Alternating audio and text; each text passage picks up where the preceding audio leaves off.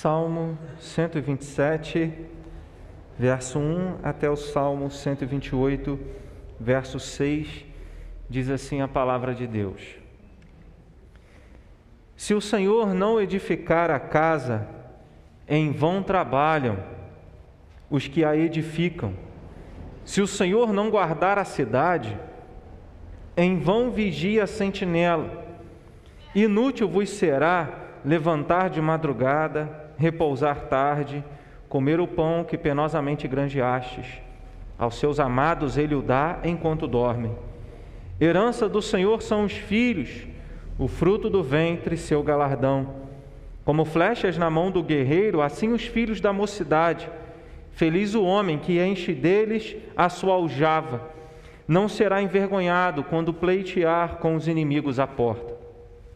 Bem-aventurado aquele que teme ao Senhor e anda nos seus caminhos. Do trabalho de tuas mãos comerás, feliz serás e tudo te irá bem. Tua esposa, no interior de tua casa, será como a videira frutífera, teus filhos, como rebentos da oliveira, à roda da tua mesa. Eis como será abençoado o homem que teme ao Senhor.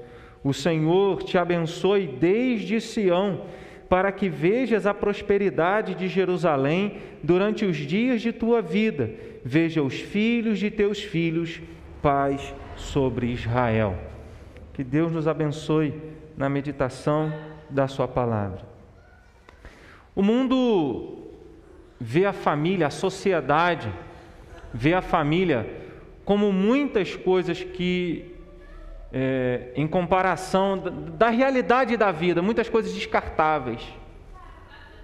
E a família tem sido vista assim na sociedade, de tal maneira que muitas pessoas, quando vão casar, já pensam assim: ah, se não der certo, a gente separa. Então a família, de uma forma geral, não apenas no contexto no contexto heterossexual, homem e mulher, em todos os aspectos. Que a família tem sido deturpada, a família tem sido é, tirada de foco pela sociedade, pelo mundo e muitas vezes como igreja, muitas vezes não, força de expressão, mas como igreja, por vezes, nós podemos acabar nos deixando levar por esses valores e conceitos que são contrários à palavra de Deus, fazendo a gente acreditar que família é algo assim, é algo que a gente pode descartar se a gente tiver algum problema, porque na verdade Deus nos fez para sermos felizes. E se a gente tiver algum problema, seja no trabalho, seja em casa, então é melhor você deixar de lado, é melhor você deixar passar, porque a família não vale a pena. É assim que o mundo quer que nós vejamos a família. Mas a pergunta é: como você tem visto a sua família? Como você olha para a sua família e qual é a perspectiva que você tem a respeito da sua família? Existem, nós vivemos dias em que as pessoas se cansam. E esse salmo, esses dois salmos, que fazem parte do, dos cânticos de Romagem, que vai do Salmo 120 até o Salmo 134, eram salmos que o povo ia cantando no caminho à casa de Deus, quando o povo ia para adorar o Senhor no templo. E enquanto eles estavam caminhando para adorar a Deus, o povo ia louvando a Deus e esses dois salmos, nesses dois salmos, o povo é chamado para pensar na, na preciosidade que é a família. Imagina que enquanto está louvando ao Senhor, enquanto o povo estava indo para adorar a Deus, o povo estava lembrando da ação de Deus. Os versículos que nos lembram sobre a bênção de Deus, tanto no Salmo 27 quanto no Salmo de número 128, verso 4, no Salmo 127, ele fala, verso 5, no Salmo 127, Feliz o homem que enche deles a sua aljava. Ele fala da felicidade daquele que tem filhos, daquele que tem a sua família. E no Salmo 128, no verso de número 4, ele diz: Eis como será abençoado o homem que teme ao Senhor. Ele fala da bênção na família, embora num primeiro momento quando o versículo de número 1 fala casa, cidade, é uma referência quando fala casa, uma referência ao templo de Deus lá em Jerusalém. Quando fala cidade, a cidade de Jerusalém. O Salmo 128, quando menciona Sião, é uma menção ao templo de Deus e Jerusalém a cidade de Deus, a cidade que Deus escolheu. Mas em virtude dos versículos número 3, 4 e 5 do Salmo 127, do versículo 3 e, e 6 do, do Salmo 128 é um salmo que aponta para a família, aponta para essa realidade da importância do lar, da importância da nossa casa, da importância de termos a bênção de Deus na nossa família. Então, enquanto o povo estava se dirigindo ao templo para adorar ao Senhor, que é a, a, alguma expressão também que usa, ao invés de falar cânticos de romagem, cânticos dos degraus, que em cada momento, em cada, a, a ideia é que quando o povo estava subindo para adorar o Senhor no templo, o templo ficava num lugar alto. Enquanto o povo estava subindo para adorar a Deus, o povo estava louvando ao Senhor pela bênção que desfrutava em sua própria casa, em sua própria família. E é sobre isso que o salmo, que esses dois salmos tratam. Por isso, é, vamos meditar, por isso estamos meditando nesses dois salmos como um texto único, porque eles tratam do mesmo assunto da bênção de Deus no nosso lar, da bênção de Deus na nossa família. E quando a gente fala dessa bênção de Deus na nossa família, de uma família abençoada por Deus, é aquela que depende de Deus. O verso de número 1 e 2 do Salmo 127, ele diz: Se o Senhor não edificar a casa, em vão trabalham os que a edificam. Se o Senhor não guardar a cidade, em vão vigia a sentinela. Inútil vos será levantar de madrugada, repousar tarde, comer o pão que penosamente grandeastes aos seus amados, ele o dá enquanto dorme. Existem pessoas que dizem assim: não, eu tenho que trabalhar para dar o melhor para minha família e vivem trabalhando 24 horas por dia sem descansar, sem cumprir o mandamento que é: você tem que ter um dia para descanso. E aí pensam que pelo muito trabalhar, pelo muito dinheiro e recurso que estarão dando para sua família, estarão dando o melhor. Como se a edificação e o sustento da família dependesse apenas do seu braço. Esse é apenas um exemplo de muitas pessoas que acreditam que todos os esforços que, ela fa que elas fazem em relação a promover a edificação da sua própria família, vai ser a única coisa que elas têm para que a sua família seja abençoada. E o texto está nos ensinando o contrário. O texto está nos ensinando que se nós não dependermos de Deus, olha como ele coloca dessa forma: se o Senhor não edificar a casa, se o Senhor não guardar a cidade, se o Senhor não abençoar enquanto você está dormindo, você pode fazer o que for, que a sua família não terá a bênção de Deus. Isso mostra que a bênção que nós precisamos para a nossa família vem de Deus e por isso precisamos depender dele. É nesse aspecto que o salmista, e neste caso do Salmo 127, é Salomão que escreveu esse salmo, ele está mostrando que toda arrogância humana, toda a nossa altivez, toda a nossa pretensa sabedoria e pretensa vontade para a nossa família cai por terra. Não é o que nós queremos, não é a nossa ideia, não é a nossa sabedoria, não é o que nós achamos que será o melhor para a nossa família.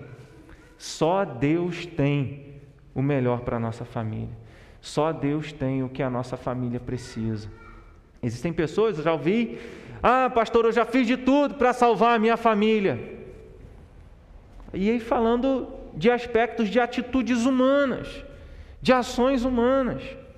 Quando o povo estava para entrar na terra prometida, depois de 40 anos no deserto, lá em Deuteronômio capítulo de número 8, na metade do capítulo para o final, Deus, através de Moisés, fala para o povo: quando você entrar na terra prometida, jamais diga que foi o poder do meu braço e a minha capacidade que fez com que eu herdasse essa terra e conquistasse essas riquezas.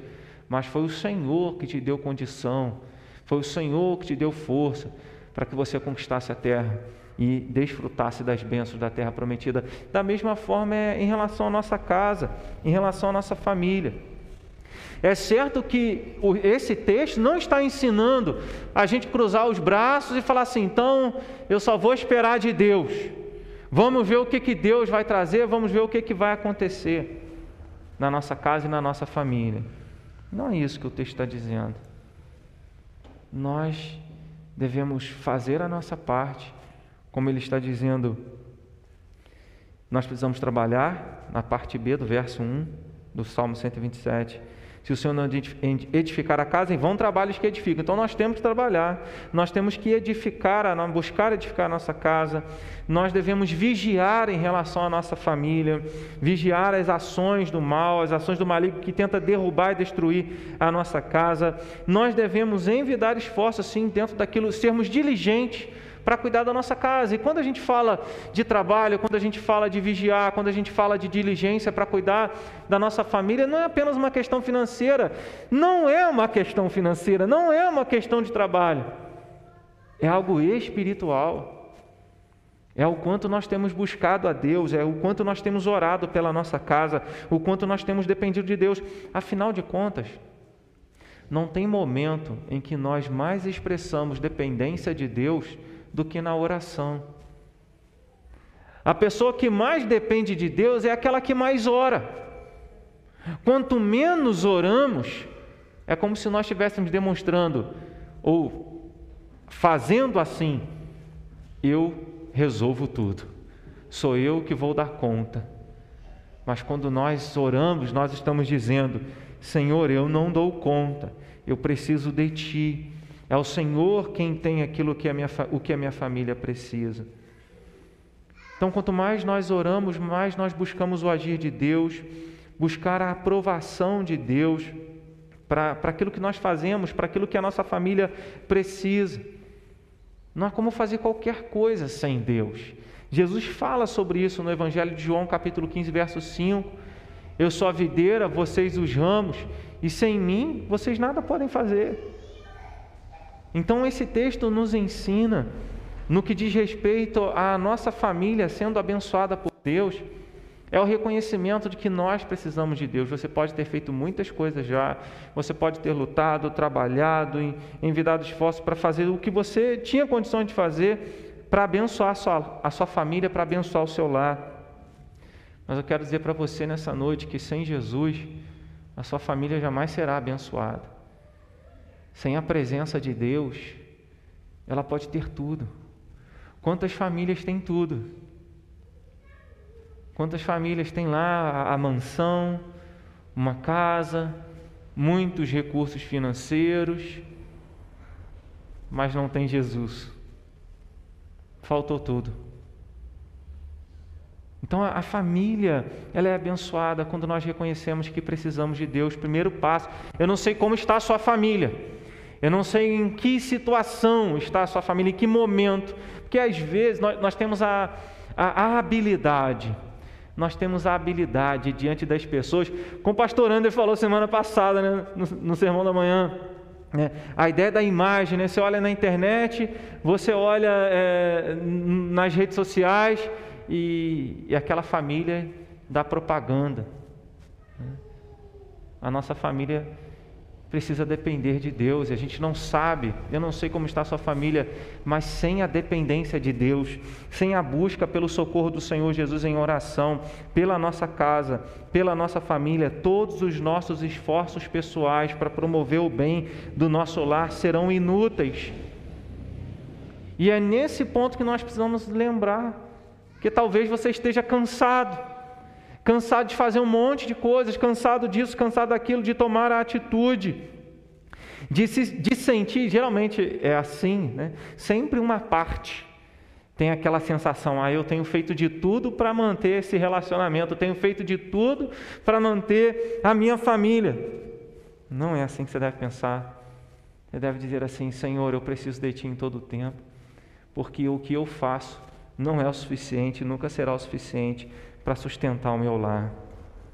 Esse texto, verso 1 e 2, nos convida, irmãos, a orarmos mais pelo nosso lar, pela nossa família. Falamos de oração, sabemos textos e frases de oração, que quando o crente ora, os céus se abrem, o inferno estremece, coisas novas acontecem na terra, mas na hora de dobrar o joelho e orar, nós temos dificuldade.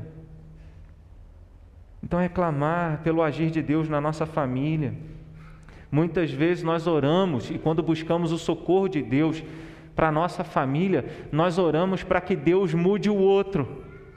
Nós buscamos o socorro de Deus para que Deus mude as atitudes do outro, seja de filhos em relação a pais, pais em relação a filhos ou cônjuges. Mas quando nós oramos e buscamos a Deus, que a nossa oração, em primeiro lugar, seja: Senhor, eu preciso de Ti, eu preciso que o Senhor opere na minha vida, que o Senhor transforme a minha vida. Sem Jesus em nossa família, será sempre inútil qualquer ação para edificá-la. Mas com Ele, que nós, ainda que nós estejamos dormindo, ainda que nós nos sintamos impotentes, Ele estará cuidando do nosso lar, da nossa família. Começa com Jesus. Uma família abençoada é aquela que valoriza seus membros. Verso 3 e verso 4 Diz, Salmo 127, Herança do Senhor são os filhos, o fruto do ventre, seu galardão. Como flechas na mão do guerreiro, assim os filhos da mocidade. Então, Salomão está lembrando que os filhos são uma grande herança, um grande prêmio, uma grande recompensa. Em outras palavras, são bênçãos de Deus na vida de uma família. E aí ele está lembrando que cada um de nós devemos reconhecer que o que a nossa família tem vem de Deus, que cada integrante da nossa família vem de Deus. Se nos versículos 1 e 2 toda a arrogância e altivez humana são quebradas diante da, do Deus que comanda toda a proteção, todo o sustento, toda a provisão e segurança dentro da nossa casa, dentro da nossa família. O verso 3 e o verso 4 nos lembram de que Deus comanda sobre todas as coisas e até mesmo sobre a nossa família, sobre os integrantes da nossa família. Tudo está no comando de Deus. É, vem dele, sejam os filhos, sejam o cônjuge, tudo o que acontece, porque algumas pessoas chegam e falam assim: ah, pastor, meu casamento não acho que não foi de Deus, não. Porque começa a vir os problemas, né? Aí começa a falar, acho que meu casamento não foi de Deus, não, afinal de contas eu nem era crente naquela época. Né? Não vale essa desculpa.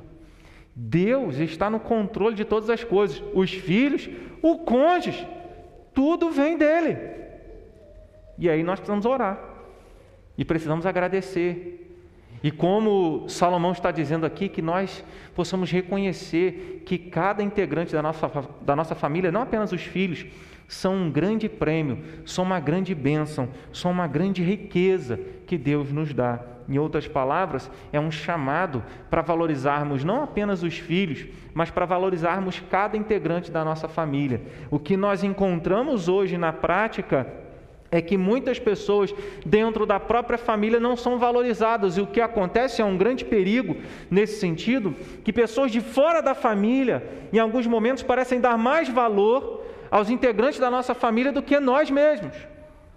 E aí, uma pessoa que está emocionalmente é, carente, emocionalmente, sem atenção dentro de casa, e ela recebe isso do lado de fora, há um perigo para que a família possa desmoronar, um perigo que a família venha a ruir, a desfazer-se.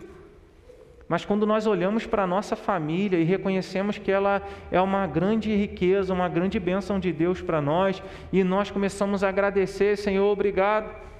Não é fazer como Adão fez, Senhor, a mulher que o Senhor me deu, a esposa que o Senhor me deu, ela fez isso. É agradecer, Senhor, obrigado pela esposa que o Senhor me deu, obrigado pelos filhos que o Senhor me deu, obrigado pela família.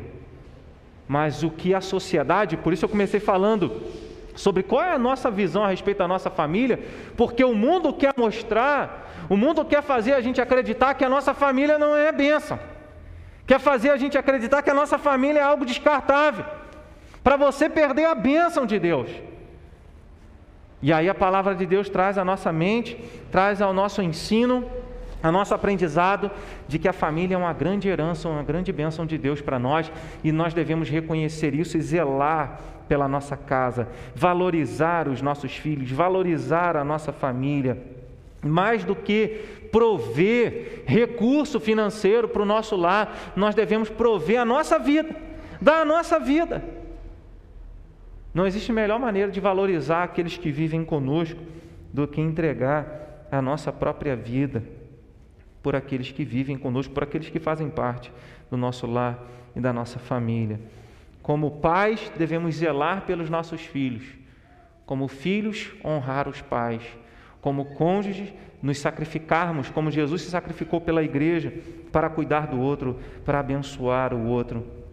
Quando olharmos para os nossos filhos, para cada membro da nossa família, assim, dessa maneira como o texto, verso 3 ensina, como provisões de Deus para nos abençoar, nós seremos levados a agradecer ao Senhor e ao mesmo tempo valorizar as vidas tão preciosas que Deus nos deu. Então, eu quero dizer para você nessa noite: pare de reclamar da sua família, pare de falar do seu cônjuge, pare de reclamar dos filhos, pare de reclamar dos pais. Para de reclamar da família que é a bênção que Deus te deu, seja ela do jeito que for. E passa a agradecer a Deus e a valorizar cada integrante da sua casa. Deus está no controle de todas as coisas.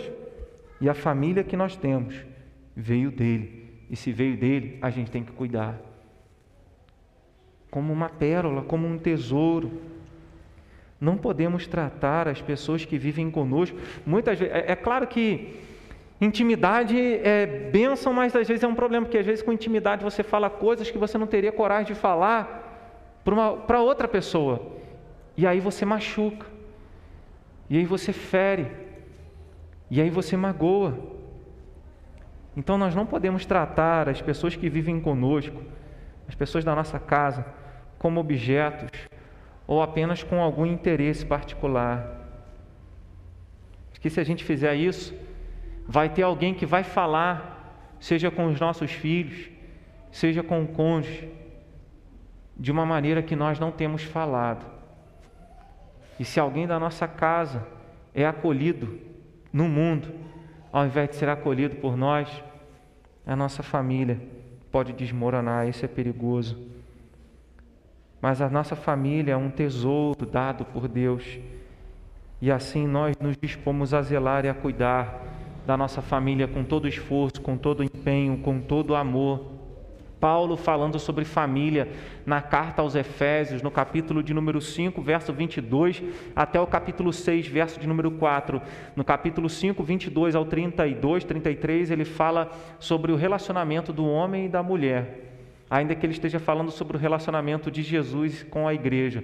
E no capítulo 6, verso 1 ao 4, ele fala do relacionamento dos filhos com os pais e dos pais com os filhos, mostrando da unidade, mostrando da preciosidade como que tem que ser tratada a família. E ele cita lá na altura do verso 25 ou 27 de Efésios 5, que nós devemos amar a família, ou que o marido deve amar a esposa, como Jesus amou a igreja, a ponto de se sacrificar pela igreja. Mas isso é caminha na contramão do nosso tempo, porque ninguém quer se sacrificar por ninguém. As pessoas querem que os outros se sacrifiquem por elas. As pessoas querem é, as bênçãos, mas elas não querem pagar um preço.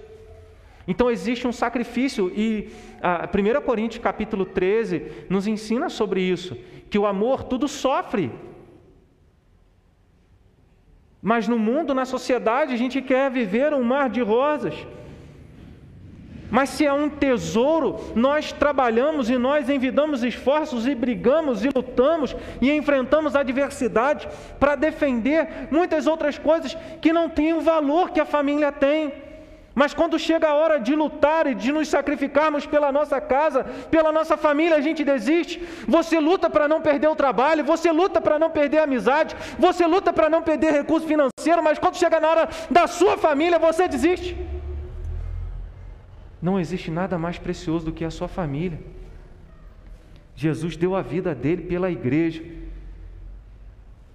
Que nós possamos dar a nossa vida pela nossa casa, até ver a nossa casa na presença de Deus. Uma família abençoada é aquela que luta unida, Verso 5. Pega parte do verso 4 e o verso 5 do Salmo 127. Verso 5: Feliz o homem que enche deles a sua aljava, não será envergonhado quando pleitear com os inimigos à porta. O homem que tem a, a família que tem muitos filhos, quando vierem os inimigos, quando houver problemas, os filhos estarão lá, presentes. Filhos cuidam dos pais. É assim. Pais cuidam dos filhos. Uma família precisa aprender a lutar unida. E é o que Salomão está ensinando aqui. É bom que nós estejamos cuidando e zelando e valorizando a nossa família, porque quando chegar na hora da tribulação, quando chegar o momento da dificuldade, juntos lutaremos, juntos perseveraremos, juntos enfrentaremos inimigos. A unidade da família em tempos de dificuldades é uma grande dádiva de Deus. Como pastor, eu vejo em algumas situações famílias que não são unidas, filhos que deixam seus pais jogados, cônjuges que não dão atenção, fazem hora depois de serviço na rua para poder ir para casa depois. Gastam tempo, querem qualquer coisa menos estar com a família. Nós vemos muitas coisas nos nossos dias. Vemos pessoas dentro da própria casa lutando por si mesmas, querem, querem seus sonhos. Não aprenderam a sonhar juntos. Não aprenderam a ter o mesmo alvo, o mesmo propósito. Mas quando a família caminha unida, ela vai enfrentar as dificuldades unida. Então, que nós não sejamos, esse, esse texto, esse trecho, nos chama a, a pensar, nos, nos chama a refletir sobre como nós temos agido em relação à nossa família. Será que nós somos egoístas? Será que dentro da nossa casa, ao invés de sermos altruístas, já reparou que às vezes nós somos altruístas com os de fora, mas com os de dentro somos egoístas?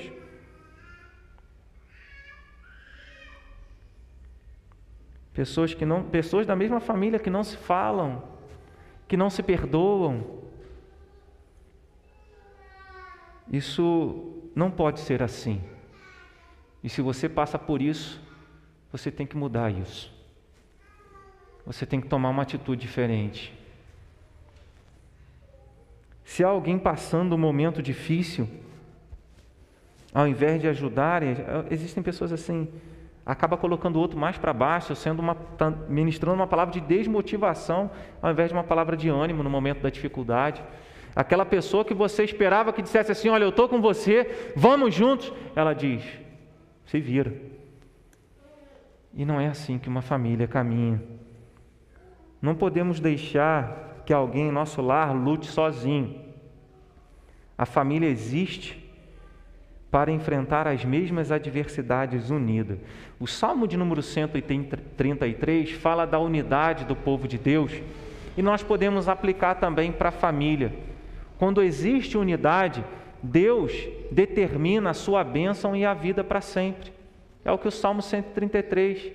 Né? A gente tem até um louvor, né? O com bom, com suave viver unidos os irmãos. Existem pessoas que são mais unidas em relação aos membros da igreja do que a própria família. E a palavra de Deus nos ensina que se nós não cuidarmos da nossa casa, como a gente vai cuidar da igreja? A família existe para enfrentar as mesmas adversidades em unidade, e quando há unidade, a vida e bênção de Deus no lar. Os lares dos nossos dias são destruídos quando não se unem em oração, quando não se unem para ouvir e compartilhar as dificuldades ficam remoendo os problemas sozinhos e não compartilham as dores, porque ah, talvez as pessoas não sintam um, um campo, um ambiente aberto, um ambiente de abertura para compartilhar as suas tristezas, as suas frustrações.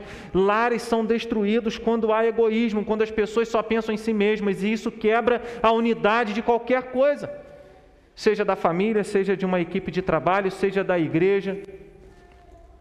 O egoísmo destrói, corrói. A unidade da família deve ser uma unidade na fé, no propósito, nos alvos e nas tribulações. Então, família deve crer em Jesus. Família deve ter os mesmos sonhos e alvos. Se você sonha para um lado, mas o outro sonha para o outro, cada um puxando para um lado, ninguém vai chegar a lugar algum.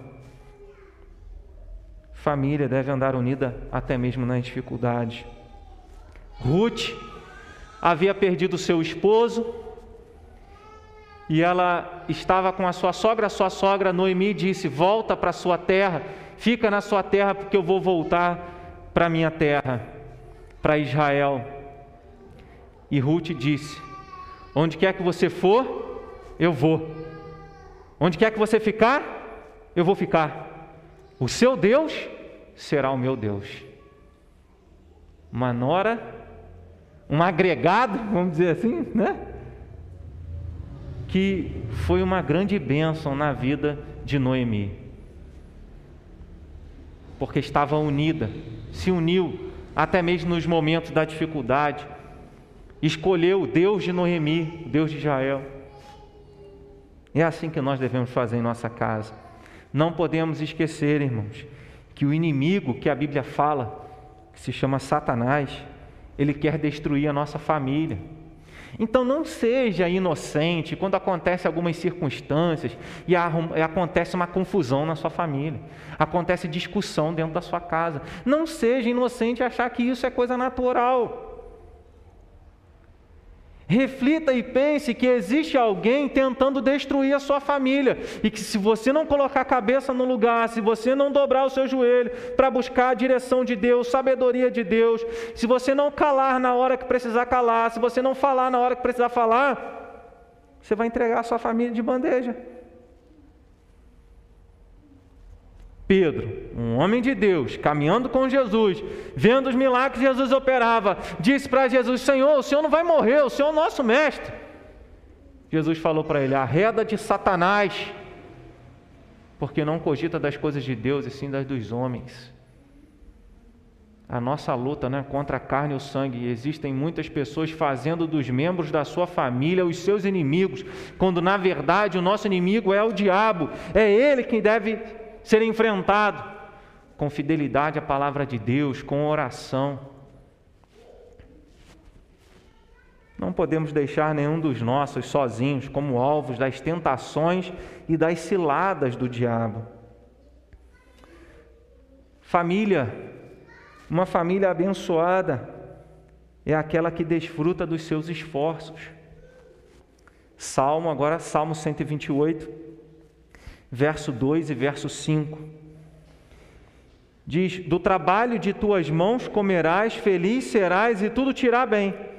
E o verso 5 diz: O Senhor te abençoe desde Sião, para que vejas a prosperidade, você vai ver a prosperidade de Jerusalém, da sua cidade, da sua família, da igreja, durante os dias da tua vida. Então, o que o salmista agora já não é mais Salomão, né, que escreveu esse salmo, não tem aí uma autoria específica para esse salmo, mas com o mesmo assunto, o salmista ele está mostrando que nós devemos trabalhar, agir, como o Salmo 127 diz, eu preciso trabalhar para edificar, eu preciso vigiar a minha família, eu preciso ser diligente para cuidar da minha família, preciso depender de Deus, mas confiar que todo o esforço que eu tenho realizado, tudo que eu tenho feito para cuidar da minha casa, um dia eu vou ver isso. Essa é uma promessa de Deus. Enquanto as pessoas dizem, olha, eu tenho feito há tanto tempo, desanimei, vou entregar, estou entregando, estou desistindo agora. Porque eu tenho feito, tenho feito e nada tem acontecido. Nós devemos lembrar que o tempo de Deus não é o nosso tempo. Que o nosso tempo não é o tempo de Deus. Mas Deus está dizendo que é aquele que trabalha pela sua casa, das tuas mãos comerás. Do trabalho de tuas mãos comerás. Todo o esforço que nós fazemos para edificar a nossa família, nós iremos ver. E nós devemos crer nisso. Porque Deus tem uma promessa que é para a nossa família. Então, se eu desisto da minha família, estou desistindo daquele que é fiel para cumprir as suas promessas. O homem feliz, a família feliz, colhe os frutos de todo o seu trabalho realizado para a edificação do seu lar. Isso é um convite para mim e para você. Não desistirmos da nossa casa. Você que está pensando em desistir da sua família. Esse é um convite para você não desistir da sua família. Está difícil complicado. Jesus não falou que seria diferente, mas Ele está dizendo que se nós perseverarmos, lutarmos pela nossa família, não desistirmos, nós poderemos ver os frutos. É possível que alguém lute a vida inteira, irmãos. E aqui nesse aspecto é algo que eu já mencionei em outras reflexões nossas. Não se trata do quanto eu estou buscando felicidade para minha família. Se trata do quanto eu tenho buscado ser fiel a Deus com a família que Ele me deu. É assim. E ainda que nós vivamos tempos difíceis, dias difíceis, tribulações, tempos maus, Difíceis para muitos casais, muitas famílias, situações financeiras, situação financeira lá embaixo. Isso também traz problemas nos relacionamentos dentro de casa. Deus tem uma promessa de que quando nós somos dirigidos pela vontade dEle, pela palavra dEle, para promover a edificação da nossa família, nós iremos ver a nossa casa abençoada. Nós devemos crer nisso ou a gente deixa de seguir a palavra. Eu não, nunca vou dizer que é fácil. Como pastor, eu vejo muitas circunstâncias difíceis de se lidar. Mas quando eu olho para a palavra de Deus, Deus me dá esperança em relação à minha casa. Deus me dá esperança em relação aos meus familiares. Deus diz que se eu perseverar em cuidar da minha família, dirigido pela palavra dele, porque tem gente que quer cuidar da família do seu jeito. Não é do seu jeito, é do jeito de Deus. Se for do jeito de Deus, sim, nós poderíamos ver. O contrário também é verdadeiro, irmãos. Quem não se importa com o que o cônjuge precisa, quem não se importa com o que os filhos precisam, quem não trabalha pelos membros da sua família, mas só pensa em si mesmo, então nem tudo irá bem. Né? É o que o verso 2 diz: Do trabalho de tuas mãos comerás, feliz serás e tudo te irá bem. Mas aquele que não cuida da família, nem tudo irá bem. E eu quero dizer, e nós sabemos muito bem disso, se a nossa casa não vai bem, se a nossa família não vai bem, nós não estamos bem. Se nós não estamos bem, a igreja também não está bem. Por isso, o Salmo fala tanto sobre família, como sobre Sião e Jerusalém, como a bênção sobre o povo de Deus, ver a prosperidade sobre Jerusalém, que é a igreja, que é o povo de Deus. Se a nossa casa não vai bem, nós também não estaremos bem. Tudo vai bem com aquele que cuida em fazer a vontade de Deus sobre a sua família. Eu sei eu sei que relacionamento familiar é uma via de mão dupla. Você faz, o outro também faz. Então, que antes de tudo, nós não deixemos de orar pela conversão dos nossos familiares, como lá no início, no primeiro tópico. Uma família que depende de Deus, essa é a família que vai ser abençoada, quando nós reconhecemos que precisamos de Jesus. Então, que nós não desistamos de orar. Uma família abençoada é aquela que tem comunhão e cumplicidade. O verso 3 diz: Tua esposa no interior de tua casa será como a videira frutífera, teus filhos como rebentos da oliveira à roda da tua mesa. Aqui é a ideia de fertilidade. Aqui é a ideia de uma família que, é, que amplia, que aumenta. Mas quando nós olhamos para essas palavras, tua esposa no interior de tua casa, e teus filhos como rebentos da oliveira, como frutos da oliveira, a roda da tua mesa. O lugar da nossa casa dentro da nossa casa, à volta da nossa mesa, é o lugar de comunhão e cumplicidade.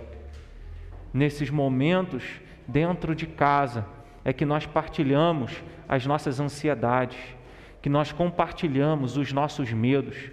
Às vezes nós falamos coisas à roda da nossa mesa, no almoço, no jantar, compartilhamos os nossos medos, as nossas angústias, os nossos pensamentos com a nossa família, coisa que nós não fazemos fora. Embora o texto não esteja dizendo isso, mas até um exercício para você. Eu lembro que quando eu era criança, alguns finais de semana, alguns domingos, André, meu irmão que está aqui também vai lembrar, às vezes a família ia para a casa da vovó. Domingo, almoço de domingo, a gente ia para casa da vovó. Todo mundo almoçava, aquele monte de filho, aquele monte de primo, todo mundo junto lá. Que maravilha, uma família reunida à volta da mesa, conversando e compartilhando as suas alegrias e as suas dores. Experimente fazer isso. Eu sei que existem famílias que não têm condições de fazer isso. Trabalha, correria? A Karen agora né, estudando na parte da manhã, né? antes da pandemia, agora está meio difícil, né? tem dia que estuda, tem dia que não estuda, agora é, é internet. Mas aí o horário começou a mudar. Aí a gente teve que, até então a gente almoçava junto. Né? Se não pode durante a semana, no sábado. Se não pode no sábado, no domingo. Mas tem um tempo para estar ali. E se não tem condição de almoçar, tem um tempo, tem um culto doméstico. Cria um ambiente, cria um momento em que você vai poder conversar, cria um ambiente, um momento em que você vai poder compartilhar, cria um momento em que você vai desfrutar de comunhão, cumplicidade, intimidade. E é isso que o texto está nos ensinando. Uma família abençoada é aquela que tem comunhão e cumplicidade, é aquela que preserva isso no seu seio. Não há uma família abençoada pelo Senhor que não desfrute disso de comunhão, cumplicidade, intimidade. A comunhão, ela é percebida de várias maneiras. Eu citei aqui exemplos de atitudes que a gente poderia tomar para promover esses momentos. Mas o que é a importância é o diálogo, é o ouvir. Às vezes você quer falar mais, mas não quer ouvir. Precisa aprender a ouvir também. E quando a gente escuta, a gente está se importando com o que o outro pensa, com o que o outro está falando. Uma família abençoada é aquela que teme a Deus. O verso 1 e o verso 4 diz: Bem-aventurado, feliz, abençoado aquele que teme ao Senhor e anda nos seus caminhos. Finalzinho do versículo explica a, a parte primeira, ou seja, temer a Deus é andar nos caminhos de Deus. E aí o verso de número 4: Eis como será abençoado o homem que teme ao Senhor. Temer a Deus faz com que nós desfrutemos das bênçãos de Deus. O que é temor a Deus? O que é temer a Deus na nossa família? Se nós não tivermos o temor a Deus dentro de casa, é, somos, seremos capazes de fazer qualquer coisa. E qualquer coisa que venha denegrir denegrir e ferir a nossa própria família. Quando nós lemos os livros sapienciais, o livro de sabedoria, Jó, Salmos, alguns Salmos, Provérbios e Eclesiastes, nós vamos encontrar que o temor de Deus é guardar os mandamentos de Deus. Temer a Deus é apartar-se do mal, é fugir do que é errado. Existem muitas pessoas na família flertando com o pecado, brincando com o diabo. E a Bíblia nos ensina, Paulo escrevendo aos Tessalonicenses, fala que nós devemos fugir até da aparência do mal. Em outras palavras, nós não devemos dar qualquer brecha para uma ação é, maligna ou para sermos alvos ou instrumentos até mesmo de uma atitude errada, mas devemos ter diante de nós a consciência que somos chamados para ser fiéis a Deus em toda e qualquer situação. E isso é temor a Deus. Sabe, temor a Deus não é você entender, ah, não, Deus está no céu, ele vai me castigar. Não. Temer a Deus é você respeitar e reverenciar o nome de Deus a ponto de que todas as suas atitudes sejam biblicamente orientadas. Sejam orientadas pelas virtudes cristãs. É ter reverência. É fazer aquilo que é a vontade de Deus na nossa família. E aí nós temos a palavra de Deus que nos dá tantas orientações nesse sentido. Se nós formos colocar apenas os seis mandamentos, a segunda tábua da lei, que vai do quinto mandamento até o décimo, a gente aprende isso. É honrar pai e mãe, é cuidar dos filhos, é preservar o casamento, é, é, é tratar o outro com respeito, é não matar né? E aí a gente às vezes pensa assim: não, não matar é, é não tirar a vida de alguém. Jesus vai ensinar no Novo Testamento que às vezes não matar é você, é, é você preservar o outro. Porque se você rejeitar o outro no seu coração, se você usar uma palavra e ofender o outro, você já está cometendo assassinato.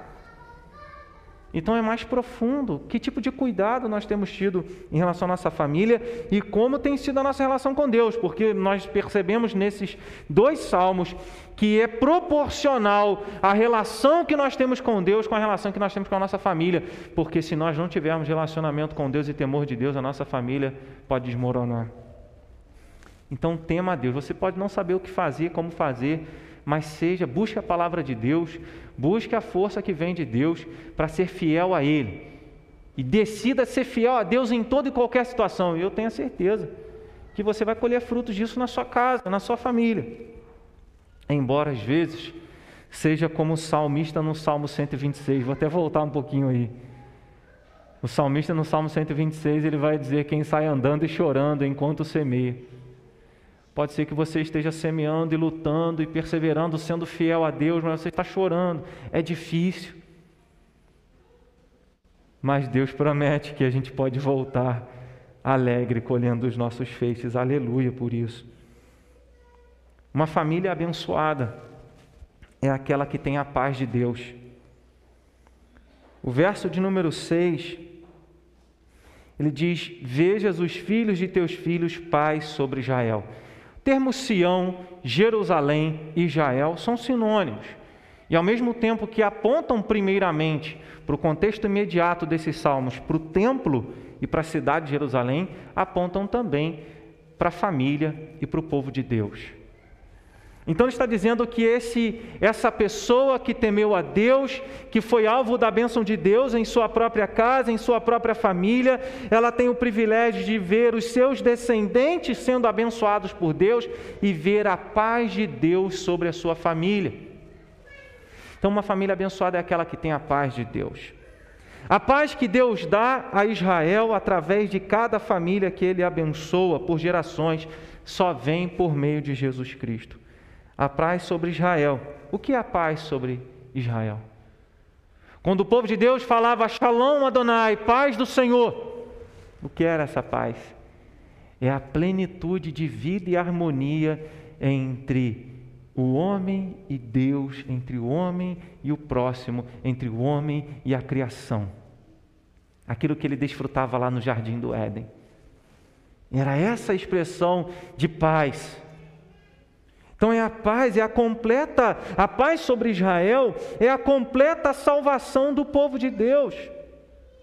Jesus disse que é Ele quem nos dá a verdadeira paz. João 14, 27, a minha paz vos dou, não vou lá dou como a dá o mundo, não se turbe o vosso coração, nem se atemorize. A paz que nós precisamos vem dEle. Paulo escrevendo aos Filipenses, estando preso, escrevendo aos Filipenses, chamando a igreja para se alegrar no Senhor, no capítulo 4, verso de número 7, ele fala que a paz de Deus é capaz de encher o nosso coração, a paz de Deus que excede todo o entendimento. Então não há como ter a paz de Deus sem estar em paz com Deus. Isso é importante. Não há como ter paz, a paz de Deus, sem antes ter a paz com Deus estar em paz com Ele. E a palavra do Senhor nos ensina que para nós estarmos em paz com Deus, sem Deus como nosso inimigo, precisamos crer em Jesus como nosso Senhor e Salvador. É mediante a fé em Jesus que nós temos paz com Deus. Romanos capítulo 5, verso de número 1. Justificados, pois, mediante a fé, temos paz com Deus, por meio de nosso Senhor Jesus Cristo. então é pela fé em Jesus que nós desfrutamos da paz com o Senhor. Se o seu coração não está em paz, sua família também não estará em paz. Como você vai oferecer algo para sua família que você não tem? Como você vai ser instrumento de bênção na sua família se você não tem essa paz? Primeira obra de Deus não é na sua casa, a primeira obra de Deus é em você. E quando a obra de Deus acontece na sua vida, todos à sua volta serão alvos também da bênção de Deus, como 1 Coríntios capítulo 7 nos ensina que o marido não crente é santificado no convívio da esposa crente. E o inverso também é verdade.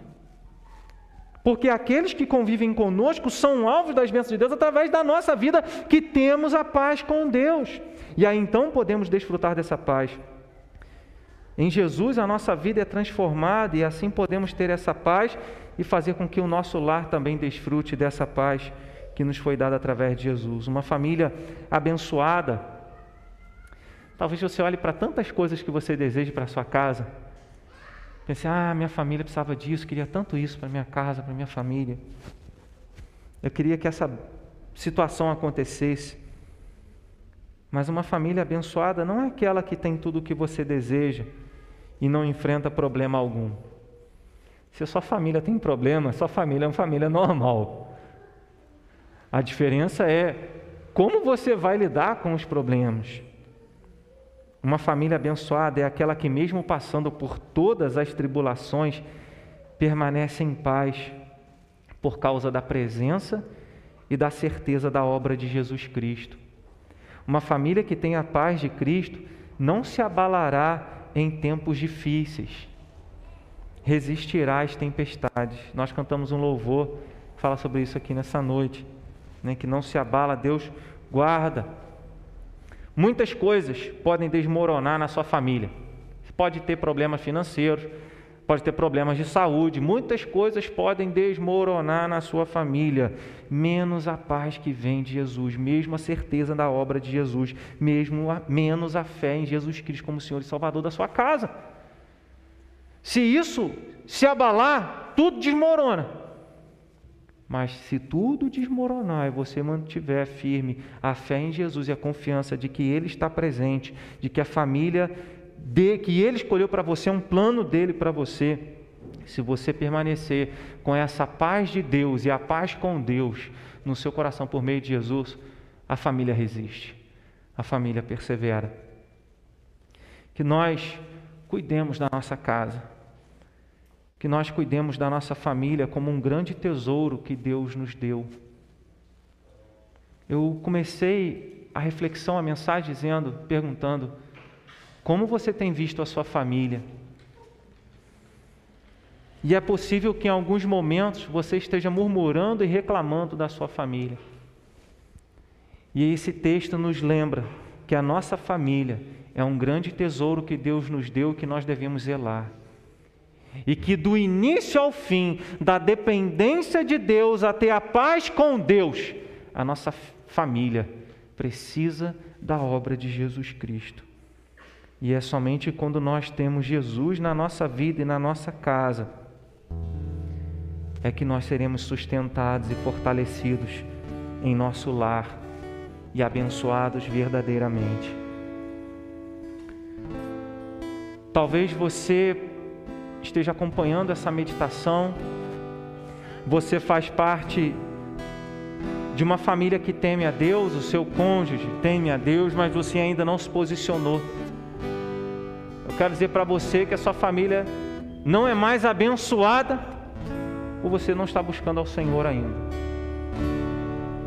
Não é mais guardada porque você não está buscando ao Senhor ainda. Não deixe somente uma pessoa da sua casa cuidar sozinha do lar.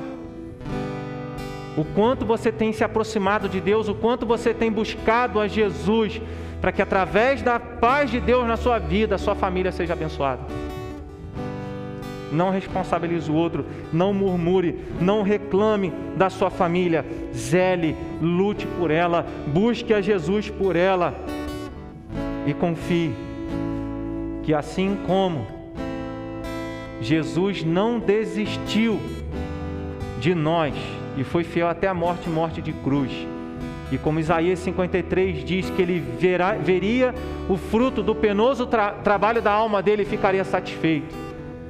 Deus promete que quando nós lutamos e perseveramos para a edificação do nosso lar, nós iremos ver esses frutos. A minha família é uma grande bênção de Deus para mim. Eu espero que você veja a sua casa como uma grande bênção de Deus para você, pela qual vale a pena enfrentar o mundo inteiro, enfrentar o inimigo das nossas almas, para ver a nossa casa na presença de Deus. Amém?